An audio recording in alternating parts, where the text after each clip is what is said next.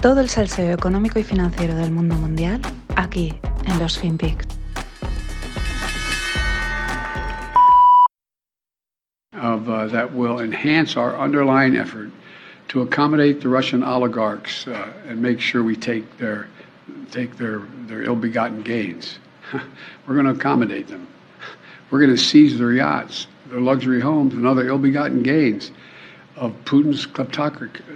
Uh, yeah, kleptocracy and klep, the guys who are the kleptocracies. but these are bad guys.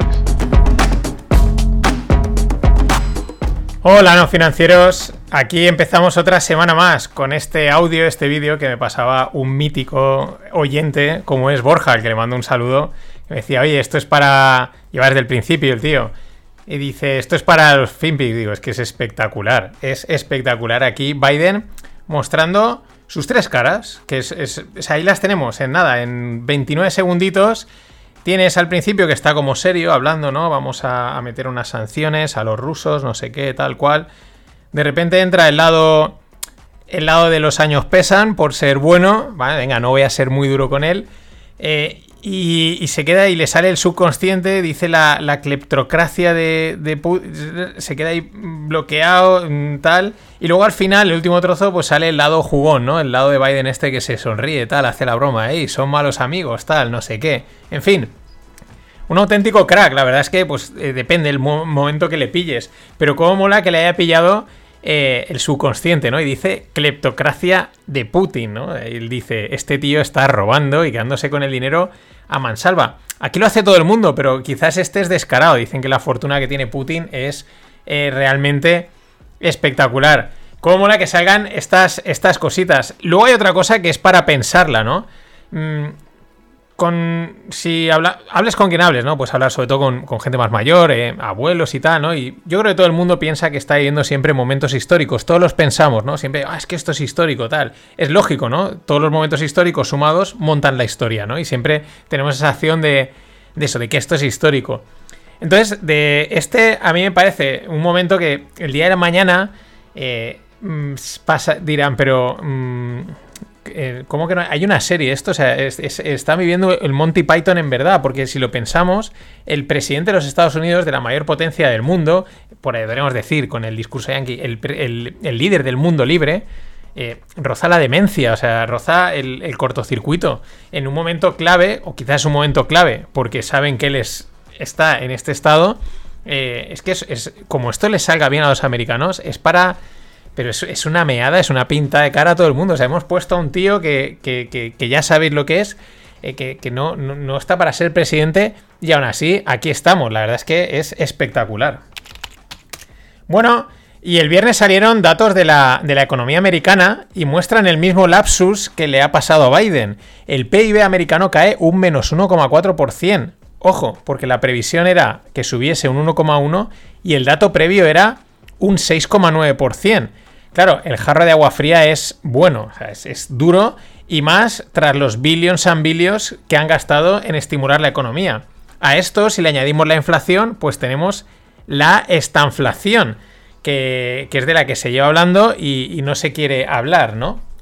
Pero la verdad es que es, es un buen jarro de agua fría este menos 1,4 en el crecimiento del PIB americano. Pero no solo es eso, es que el dato de consumo personal, que es un dato muy interesante, ¿no? Cuánto gasta la gente, te dice ahí cuánto ánimo hay de, sacar la pasta a pasear, pues también salió por debajo del 3,5 esperado, se quedó en un 2,7. Bueno, es una cifra que está bien, pero sobre todo es que tira para abajo.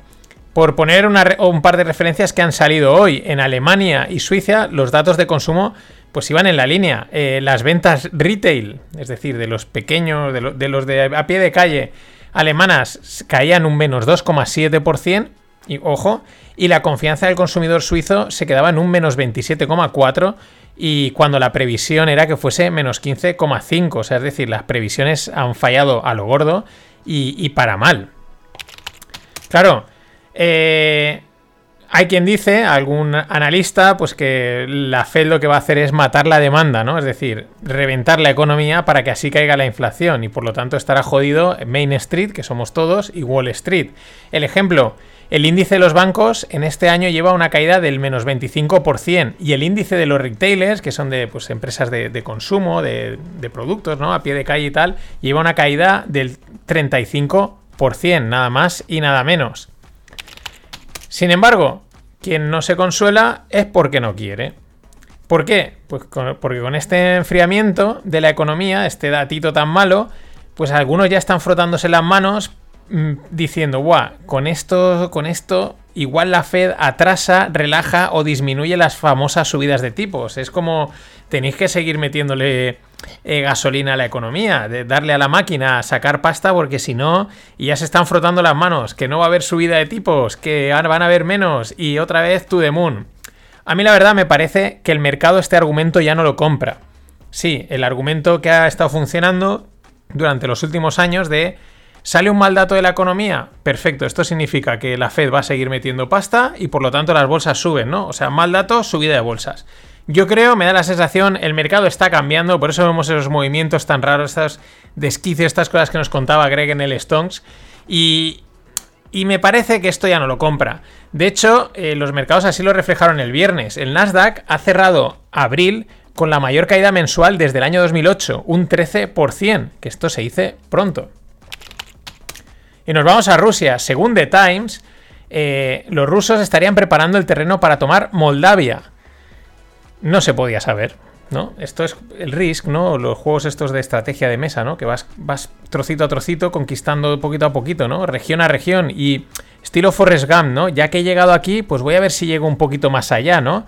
Claro, mirando el mapa eh, del Mar Negro, pues parece bastante claro que el objetivo, además de las zonas del Donbass y tal, de que hay mayoría de rusos y toda esta historia, me parece bastante claro que es mm, tomar control del Mar Negro, sobre todo de la zona de Ucrania, ¿no? No pueden tomar por suerte, quizás todo el, todo el Mar Negro, pero sí todo ese frente, ¿no?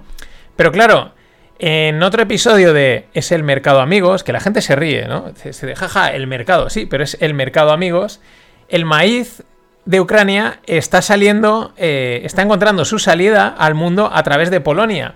Claro, saldría desde por el Mar Negro, por los puertos, que además han sido, siempre son un activo, una situación estratégica, un punto estratégico importante. Pero claro, los rusos están ahí, eh, la movida que hay, que si hay minas, que si esto está cortado, que si ahora se van a meter aquí. El grano estado bloqueado, pero al final el mercado encuentra sus caminos y están enviándolo a Polonia y de Polonia salida por el mar Báltico. Es verdad que no es fácil, no es una operación logística sencilla ni es barata, pero oye, parece que está funcionando. Y esto nos lleva a otro frente caliente. Suecia y Finlandia parecen estar decididas a entrar en la OTAN. De hecho, parece que están avanzando bastante. Rusia, ya lo sabemos, lleva avisando sobre ese movimiento que de darse eh, convertiría al mar, al mar Báltico en territorio mayoritario de la OTAN. Y con esto, pues minimizaría todavía más la posición de Rusia en esta zona. Claro, mmm, parece que han habido avances en lo de Suecia y Finlandia en unirse a la OTAN. Y claro, pues es que Rusia está pensando en un lado, está en otro y ahora esto se la están clavando por aquí arriba. La verdad es que sería una partida de Risk todo esto muy divertida. Eh, si no fuese pues porque muere gente de verdad. Eso es, lo, que, lo que fastidia. Porque si no, pues oye, fíjate, ahora este mueve aquí y tal, ahora el acuerdo tal, ¿no? Y montaríamos luego la serie de HBO y nos lo pasaríamos muy bien. Pero eh, tiene un lado muy malo que no mola nada. Bueno, por otro lado, siguiendo con Rusia, Europa está preparada para proponer una prohibición al petróleo ruso para finales de año. Empezarían ya con restricciones graduales. Los alemanes dicen que el embargo debe planearse bien para evitar daños económicos. Bueno, con calma también, ¿no? Eh, por último, Rusia ha evitado un default in extremis. Tampoco era el mega default. Tampoco parecía que el mercado por un lado se le acabase de creer, por otro sí.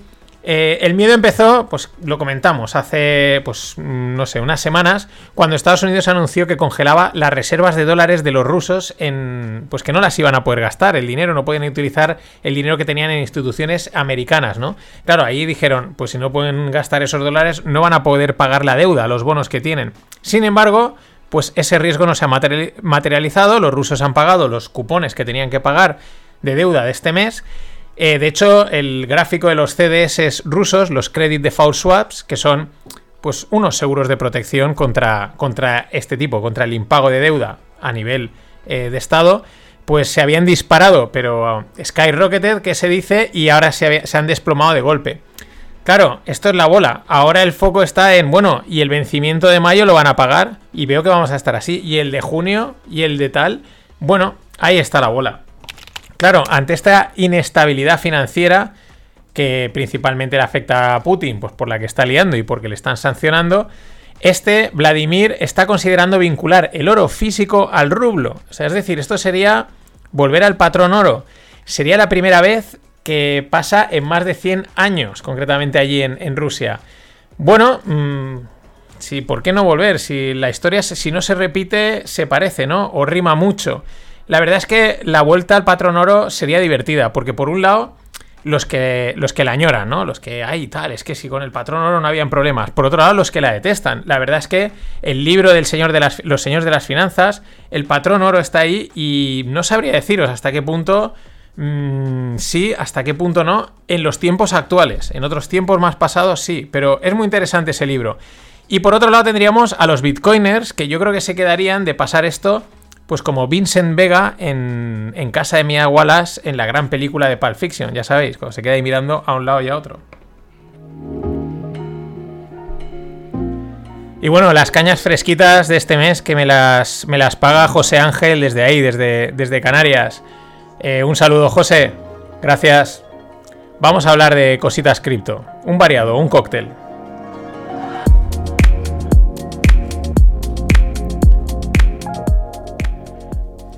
Iremos de menos a más, ¿no? De, noticia un poco más bajonera, algo más divertido.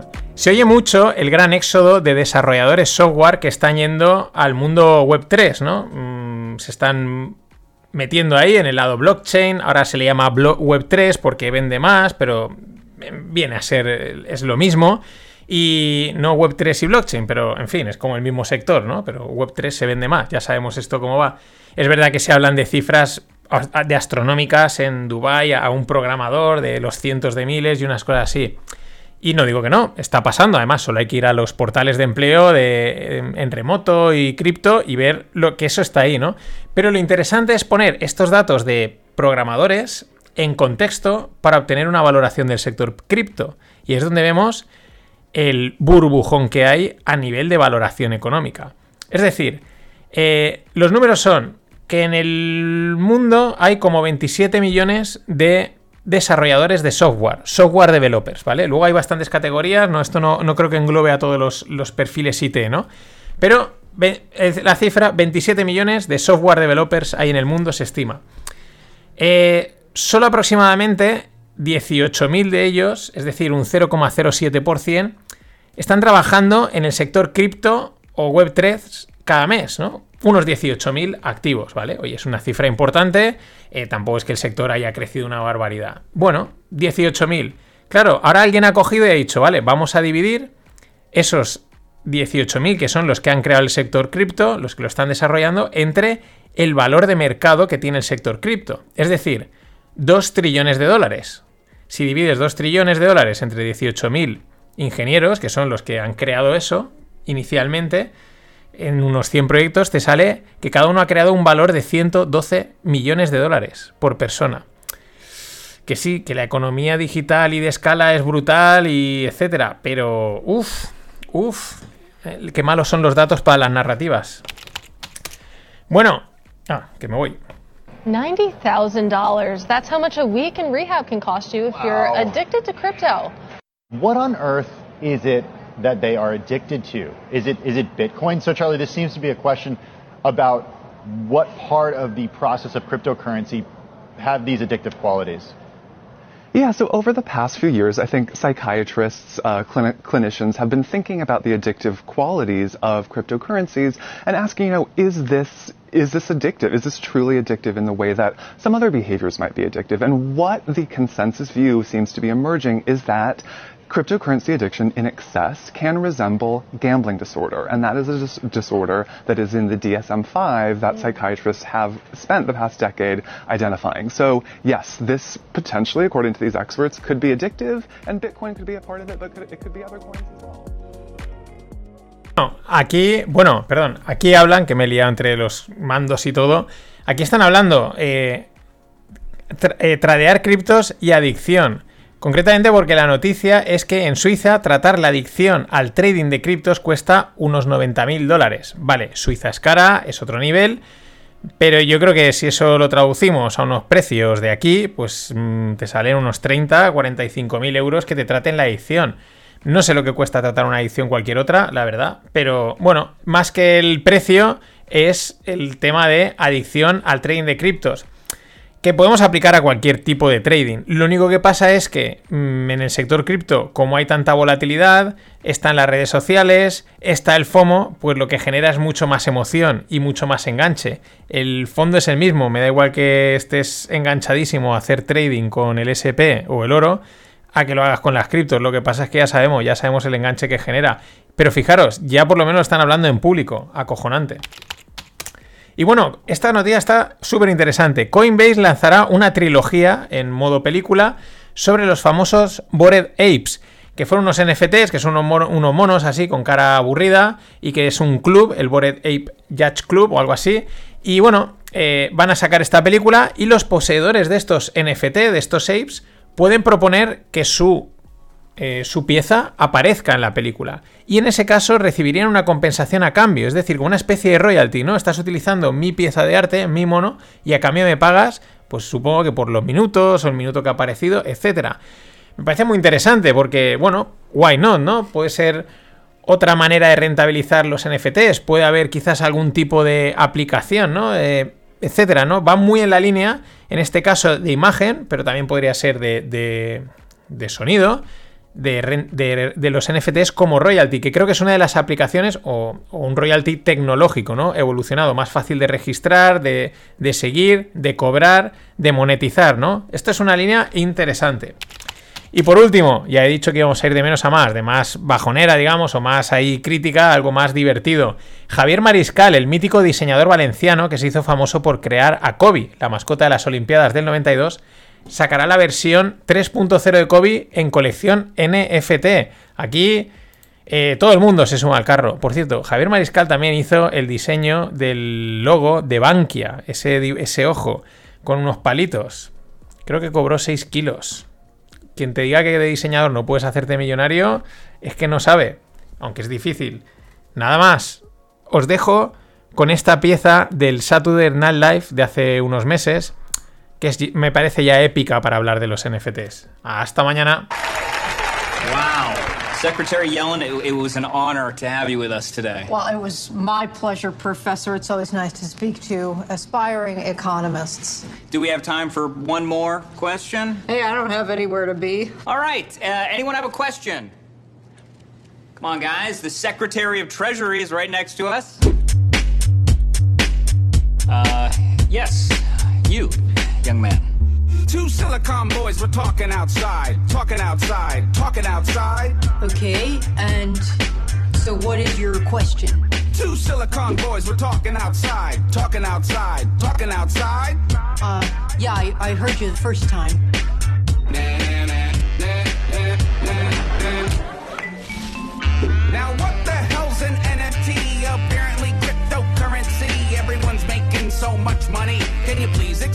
An NFT? I said, what the hell's an NFT? It's like real life Monopoly. Everyone is doing it like Gronkowski. Can you please help me make an NFT? Son, I didn't understand a word you just said. Hey, thanks. That is not a compliment. Ah, I disagree. I actually see what you're saying, young man. Um, we are aware of NFTs, and they Excuse are me. currently. I can break it down for you. I'm sorry, are you Morpheus? From the Matrix film series? No, but I do have pills if you need some. Anyway, the thing about NFTs is Non-fungible. It's a rhyme for eating Lunchables. I fix a Colin Joseph's face. Very punchable. Digital images, Digimon doing scrimmages. Or I pick up a number the Nintendo Switch. Dictionary with the pick fat Jerry. I made it last night and now I got three thousand dollars. And now I can buy me a gift for Peter Griffin crossing up all star ballers who are taller. Look at these, if you please. Supreme Court Justice Chuck. Cheese. Bama Jabba and a Mini Cooper Master Splinter. Amy Cooper, Tora, Adam Driver having dinner. Hey, here's a Thanos that works for 24 million. It could be yours, and the prices go up and down, you see. So that explains an NFT. Okay, well, that was just a list of complete nonsense, but you're not totally wrong. Uh, can anyone here expound on that a bit more eloquently? Anyone? What about you, man with the mop? Who, me? Well, I wasn't really paying attention, but if I had to explain NFTs, I'd probably say Hey, here's the thing about NFTs. It's a non-fungible token, you see. Non-fungible means that it's unique. There can only be one like you and me. NFTs are insane. insane. Built on a blockchain. That's right. A digital ledger of transactions. It records information on what's happening. When it's minted, you can sell it as art. And this concludes my rapping part, mother. Wow, that's pretty much what I would have said, so thank you. You're welcome. Um, I I don't know if this is too forward, but I actually have tickets for uh, UFC 260 if you guys want to come. Oh, hell yeah. Yeah, no doubt. Great.